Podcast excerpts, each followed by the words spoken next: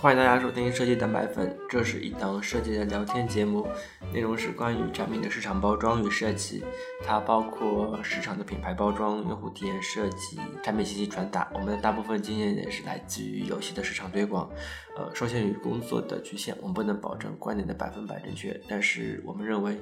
真实的过程比结果更值得记录。呃，大家可以通过网易音乐、荔枝 FM、iTunes 上面的播客上面搜索关键词“设计蛋白粉”，订阅与收听我们。也欢迎大家访问我们的官网 gdn 点 design 给我们留言，或者通过邮箱 eat at gdn 点 design 呃给我们反馈。呃，正好在上周四号、五号的时候，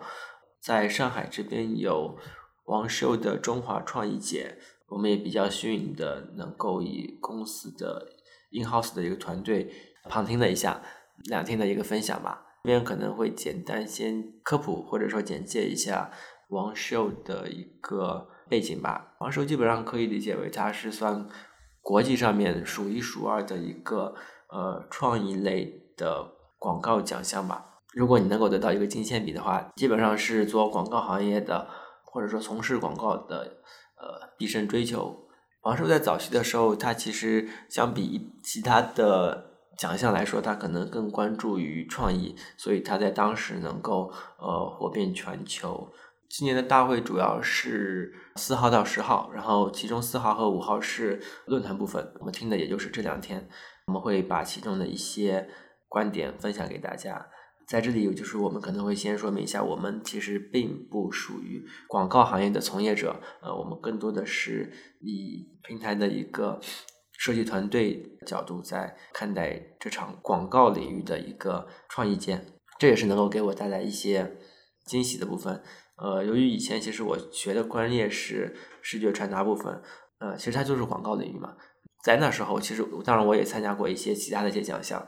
嗯。我感觉我在那时候的看待这些国际奖项的观点，和我现在并不在广告行业里面从事这份工作时候的观点，应该会有一点不一样。嗯，你说不在广告行业，不是现在咱们也是在做的这件事情啊？不在不在这种标准的 4A 公司里面去看待这些奖项的时候，会有一点不一样。突然变成了一种第三方的视角，是吗？对，而且这个其实也是一种。很机缘巧合的，你知道，如果在如果我当时就从事广告领域的话，其实未必能够真的去这样子的一个分享论坛，因为其实它是针对于呃从业者嘛，所以他们其实更多的是站在广告从业者的一个角度在看待这些问题。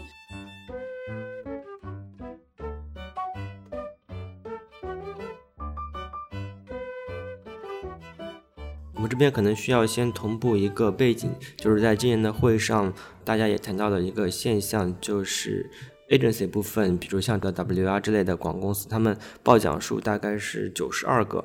然后另外一部分是 media 这一块儿，呃，比如说像合一集团、呃，腾讯、新浪、网易等等这样子的 media，从这个数值上也能看出，呃，传统 agency 的一些呃担忧吧。会上也进入这个现象进行了一些讨论。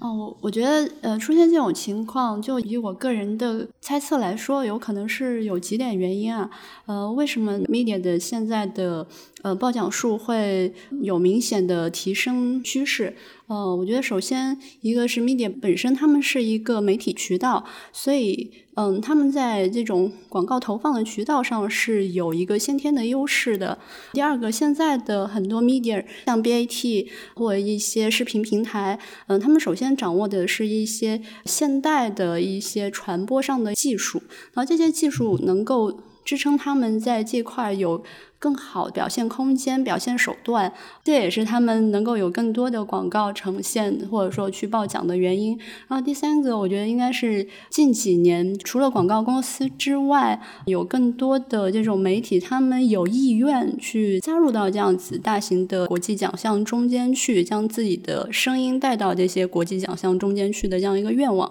所以也是推动了这样一个结果的原因。嗯，我觉得应该是有这三个原因的。我们其实对于广告这个专业来说，我们其实大部分广告制作方都是呃集中在传统的广告公司去进行制作的。但现在呢，许多的媒体平台甲方都已经有了自己的一个 in house 设计团队，那这些设计团队也承担了很大一部分的推广业务。当然，当然，它并不是真的就是完全就是自个儿独立去做，或者感觉，比如说他们更多都是以合作或者说以外包的形式再进行一些合作吧。嗯呃，因为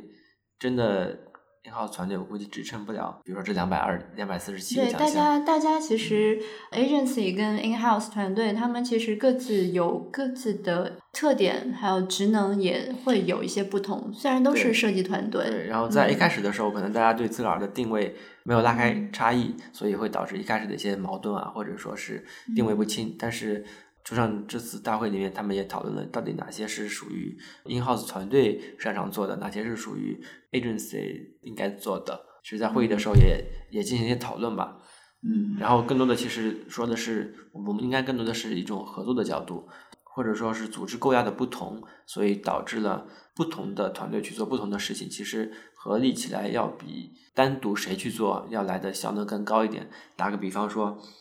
如果你让一个传统的广告公司来给你做一个案子吧，然后这个案子呢，其实你是对于传统的科技公司来说，可能它需要一个跨部门的合作，呃，就比如说它需要有一个设计，然后可能需要有后台的联调，然后还要有一些涉及到公关、涉及到一些法务部分的，然后你让一个广告公司去推动这四个部门去完成这这么一件 case，在短期内其实是很困难的。但是这种话，如果我们用公司自己的团队的话，其实不能说没有难度吧，只能说是难度要比一个外部团队来的小很多吧。嗯，然后我们可以定位好我们的分工，然后比如说像一些拍摄，当然公司内部团队不可能去一直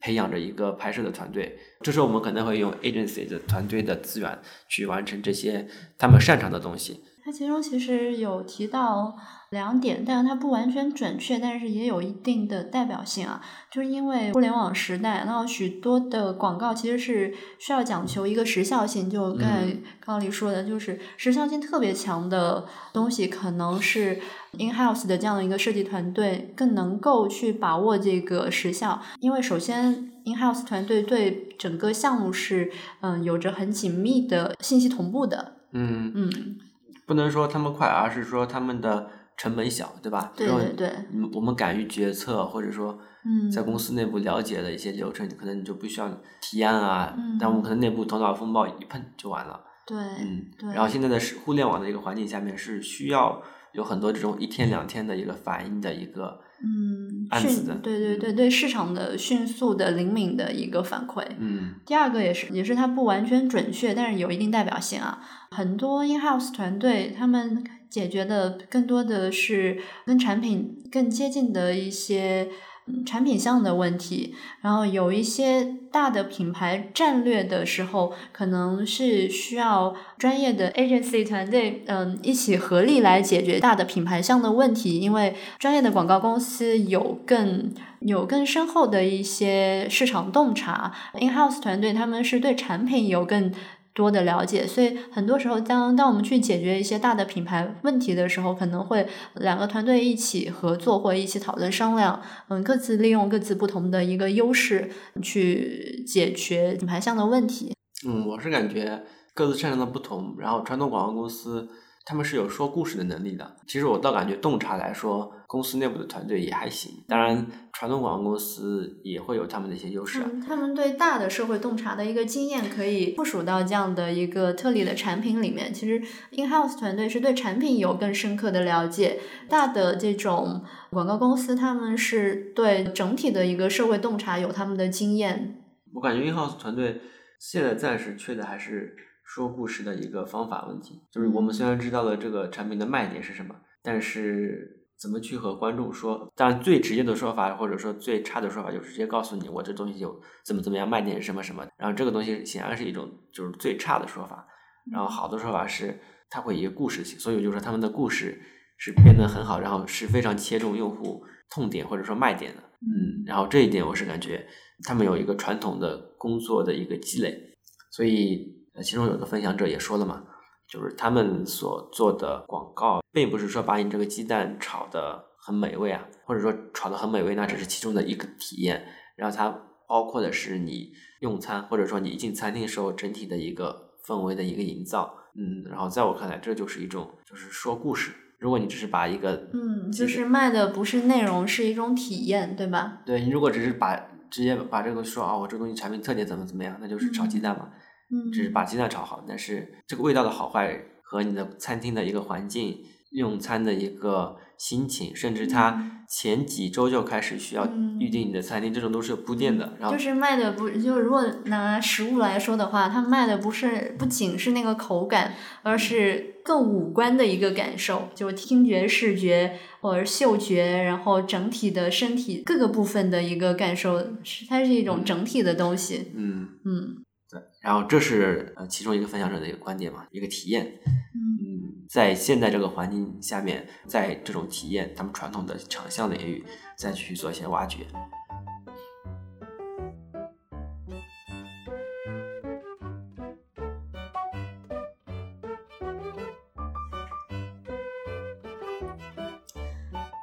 有一个关键词也是在分享会中是被提起很多的，就是关于科技的部分，就是我们的广告行业如何去利用科技？科技到底是广告行业的一种驱动呢，还是它可以救赎这个广告行业？我们怎样去看待科技、利用科技这样的一个话题？嗯，每个分享者也给出了不同的这种经验啊。因为科技至少在这几年还是算比较抢眼的吧，就是你会发现有各种可能，嗯所以是不是有一种观点就会认为我们要抓住这种科技才能做好广告？我我觉得现在的科技相较于从前来说是什么样的身份呢？比如说，我们从最早的这种图像，像海报、平面广告，到声音，我们可以记录声音，我们可以用声音来传播。然后接着可能是一种影像，就是我们可以用更加多媒体的方式去传播。然后接着在互联网时代，我们可以有更多的交互。我们所谓的今天的科技可能会加入了很多的，比如说，嗯，大脑的分析、搜索。平台的一种大数据，还有一些 AR、VR 的这种现实增强，这些科技手段会给我们的广告传播形式带来更多的机遇。嗯嗯，所以在这种嗯新的科技到来的时候，传统的一些手法它会受到一些冲击，但是其实给到广告行业的是更多的机会。那大家怎样去利用这样一个机会？就是你怎么看待这个科技的这个问题的？如果你把它理解为是一种，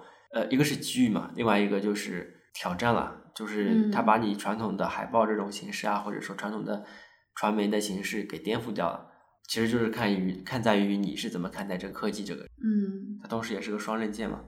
是的。如果你不走前的话，那也是会被时代所淘汰吧。对对对，然后传统广告公司他们在之前其实有有着一个很深厚的积淀和经验，但是当我们这个环境啊，或者说这个海水的温度变化了的时候，他们发现过去的经验可能不完全的能够适用于今天的一个环境。过去的一些经验，哪些是需要被传承下来的？哪些是需要再继续根据这个环境去更新的？我们也在思考这样的一个问题。其实我感觉任何人其实都会这样，他们是前期以前的东西做的比较好了，然后一般都会有惯性思维嘛。就是当你以前有优势的时候，你是很难一下。对，大家大家觉得这个是一个成功的经验，所以会一直持续的去利用过去成功的经验。但是今天的这种环境变化速度太快了，有成功经验过去的人也在反思，会转身的更慢，我认为。对对对对。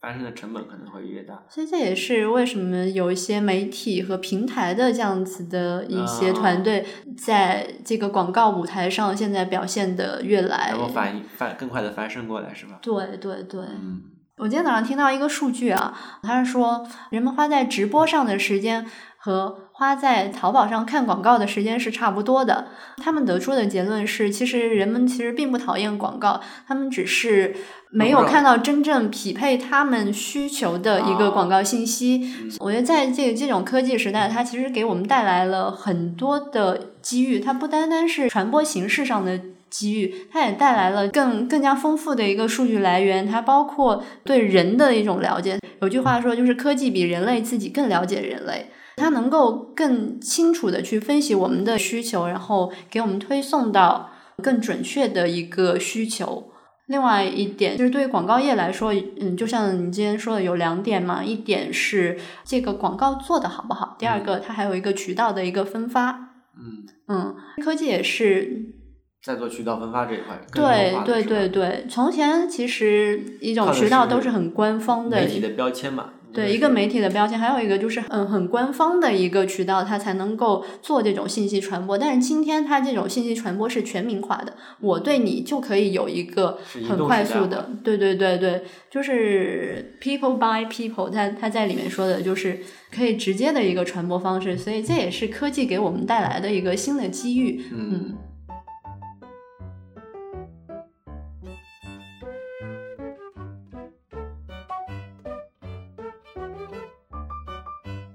刚才我们说的很多都是关于最新的科技啊，然后我们要如何去应用啊，呃，然后当然我们在大会上面看到了，呃，有个分享者，他其实还是比较忠于传统表现手法的，包括他的 PPT 也是用手写的形式去制作与展现的。当然，他也给我们看到了一些可能啊，就是我们运用好传统的这种表达，或者说传统的这种方式。也能做出很好的、很有内涵的一些作品来。他所提供的那些案例都还是蛮有一个统一的特点的。我记得他分享了几个案例，第一个是那个 iPhone 六的摄影。就 iPhone 六，它有一个很高清的一个摄影，然后最后就把放大成非常大的海报挂在那个大楼里，它能够直接去体现这种 iPhone 六的一个高清。第二个，它一直很爱用那种记录式的写实的这种手法去表现。它其实从制作上来讲，它并没有利用这种科技的部分，不像优衣库他们会做大脑分析啊什么，它一直都在用传统的手法去做。嗯，但是它保留着它的专业。的洞察，所以也有一种观点是说，我们广告从业者其实只要做好他们的洞察，然后渠道，不管你是哪种渠道，你只要你的内容是好的，它自然会被分发出去。对对对对，这其实也是嗯，在过去的传统行业保留下，嗯，就是可以被传承下来的一部分的东西。嗯，内容还是关键的，是吧？对对对对对，渠道在变，但是你的洞察方式很核心的那部分的理念其实是。其实还是没变吧。对对对。要能打动人的方式，其实都是那个，不管你是硬塞给他，还是很巧妙的塞给他。如果你的内容够打动的话，其实也并不能够完成最终的一个传达。然后这就是科技传统的部分的一个一个话题。嗯。